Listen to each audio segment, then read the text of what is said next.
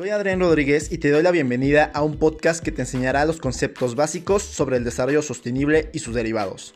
Aquí el punto es que tú aprendas para poder cambiar. Cambios que puede que sean pequeños, pero que al juntarse generarán un impacto no solo en tu vida, sino que también en la sociedad. Un impacto a favor de la sostenibilidad que dará beneficios en la actualidad y a futuras generaciones. Así te puedes volver parte de lo que en un futuro podría ser llamado la salvación de nuestro hogar, la Tierra. Prepara tu sentido natural y sé parte de este cambio sustentable.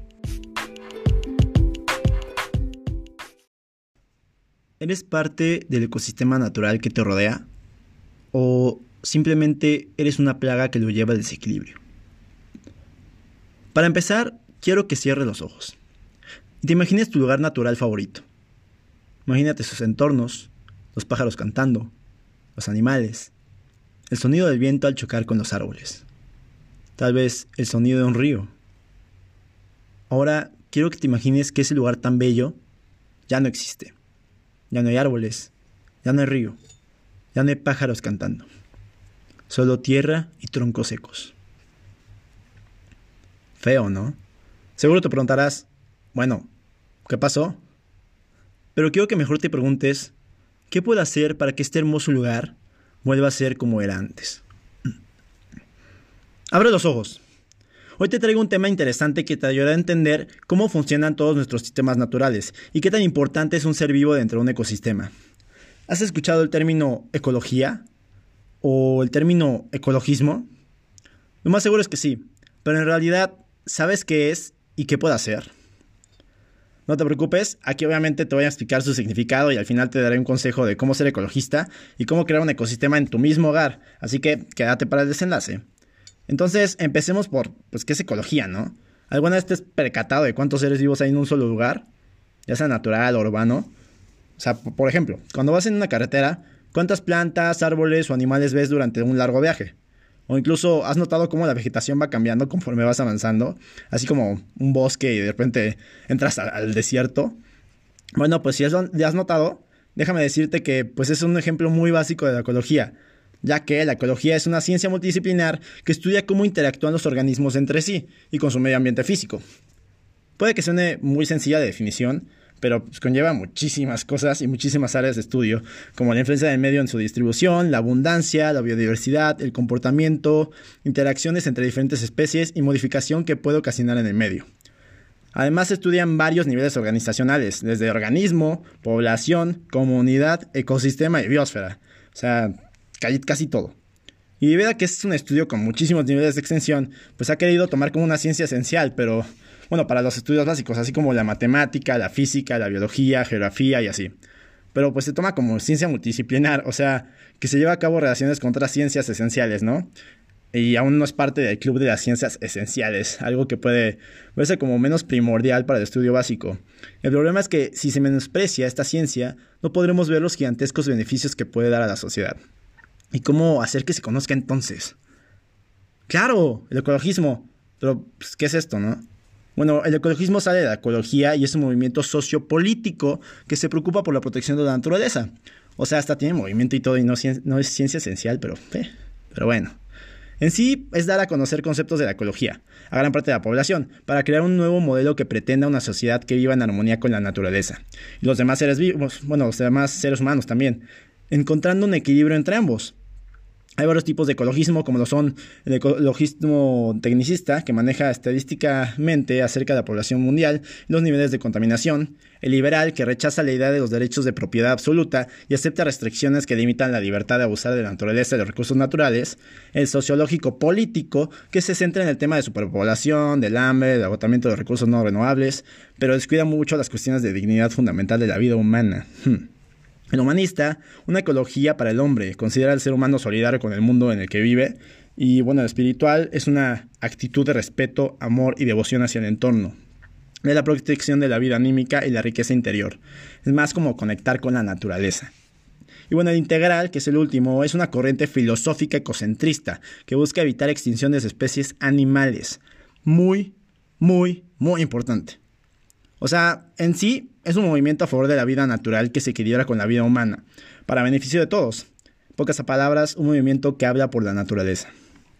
Pero bueno, el ecologismo obtiene la mayoría de sus herramientas de la ecología, ya que si se quiere proteger la naturaleza, primero tienes que entenderla, ¿no? Y esto se puede cuantificar en el sentido de si un ecosistema está conservado de forma correcta, sabiendo qué beneficios trae, podemos hacer un cálculo de qué pasaría si un ecosistema se degrada, cuántas inundaciones, sequías, incendios, cantidades de carbono, remediación, etcétera, etcétera, etcétera. También se busca proteger especies en peligro de extinción que pueden ser de suma importancia dentro de un ecosistema, debido a la interacción con otros animales. Y aquí quiero que escuches bien, porque te voy a dar uno de los ejemplos más exitosos de la ecología. Tiene que ver mucho con la importancia de una especie dentro de un ecosistema. ¿A cuál me refiero? Nada más y nada menos que al experimento ecológico hecho y publicado en Journal of Mammalogy por Mark Boyce, de la Universidad de Alberta. Puede que te hayas preguntado, la para qué cosa de quién y porque es uno de los proyectos más exitosos, ¿no? Bueno, ponte cómodo, pela oído y déjame contarte qué se hizo. En el Parque Nacional de Yellowstone empezó a haber un desequilibrio, debido a que el crecimiento poblacional de ciervo incrementó a cantidades exorbitantes. Esto alteró la vegetación, llevando a un desequilibrio en, los bosques, matando árboles y plantas de suma importancia para el ecosistema. Esto causó la reducción poblacional de otros animales y seres vivos, por lo que el ecosistema pues se empezó a degradar. Los biólogos optaron por hacer matanzas selectivas en las principales manadas, pero pues esto no erradicaba por completo el problema. Al final se decidió reintroducir un depredador natural. Adivina cuál. El lobo. Después de más de 70 años de ser erradicado por la caza, el lobo volvía. Se introdujeron a 14 lobos a, este, a lugares estratégicos en donde huían grandes manadas de ciervos. Eso causó un cambio drástico los lobos comenzaron a disminuir la población de ciervos y debido a esto los ciervos empezaron a migrar a otras partes donde podían estar más seguros. La vegetación del parque comenzó a recuperarse. Crecían más árboles, más plantas, los pastizales se recuperaban. También los lobos cazaban a los coyotes causando una menor población que atrajo a otros animales, como castores, conejos, ratones y otros mamíferos pequeños y en consecuencia comenzaron a incrementar las aves rapaces, las comadrejas, los zorros, los zorrillos, entre muchos, muchos más animales y seres vivos. Al haber más lugares con pastizales y bosques, los bisontes incrementaron su población. Esto en conjunto que los lobos dejaban restos de comida atrajo a depredadores como osos grizzlies y pumas. Esto creó un nuevo estado medioambiental más complejo y equilibrado dentro del parque. Y lo más impresionante es que no solo cambiaron la biodiversidad, sino que también cambiaron la geografía del parque, ya que los castores que llegaron crearon presas y cambiaron los cursos de los ríos, imagínate. Esto generó menos erosión, más lagos y hábitats más sanos. Todo esto se hizo naturalmente en menos de 20 años, lo que yo llevo vivo, imagínate, a reintroducir una especie que los humanos exterminaron hace más de 70 años. Creó un ecosistema más sano y equilibrado con, la, con más vida. Bueno, entonces este es un gran ejemplo de qué es lo que hace la ecología, ¿no? Y qué puede hacer. Ahora puedes entender por qué es de suma importancia una sola especie dentro de un ecosistema. Ya que pues, el ecologismo se apoya de la ecología, podemos empezar a generar pequeñas acciones que equilibren la naturaleza. Así como lo hicieron 14 lobos en Yellowstone. Entonces, el ecologismo en sí nos quiere transmitir qué es lo que hace la ecología y qué cambios pueden ser creados debido a ella. Es generar un cambio en el pensar de las personas para obtener más casos de equilibrio natural dentro de nuestro planeta, obviamente así como lo hicieron 14 lobos en Yellowstone. Y bueno, ¿yo qué puedo hacer, no? Bueno, principalmente, como inicio, quiero que empieces a crear pequeños ecosistemas dentro de tu casa y que observes cómo se comportan. ¿A qué me refiero con esto?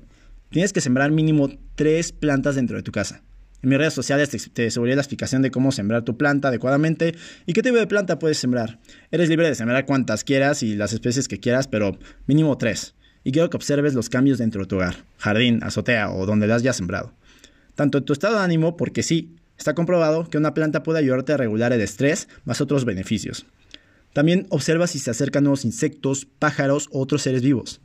Tal vez sean organismos muy pequeños, pero puedes ampliar su ecosistema, lo cual aporta el equilibrio del medio ambiente. Si tienes alguna plaga, intenta no matarla a partir de pesticidas o productos químicos. Mejor introduce alguna planta o animal que pueda erradicarlo. Es importante pues, que antes investigues si este animal es endémico del lugar o si, forma parte del ecosistema cercano de tu casa. Por ejemplo, si tienes ratones o ratas en tu casa, pues puedes optar por adoptar un gato o un perro que pueda ahuyentarlos al menos.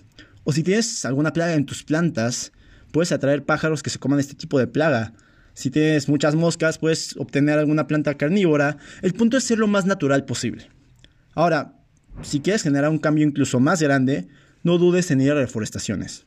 Haciendo esto, aportas al incremento entre un ecosistema gigantesco y puede llegar a evitar muchísimos de los problemas actuales.